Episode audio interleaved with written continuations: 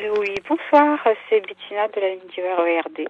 Donc euh, le 16h23 à Gare du Nord en direction d'Aury-la-Ville a bien été euh, positionné, simplement il était en avance, ce qui fait qu'il y a des gens qui ont été mis euh, de côté parce que la conductrice du fameux RER n'a pas respecté son temps à partie, elle est partie une minute en avance sur le trajet. Mais ça n'a servi à rien.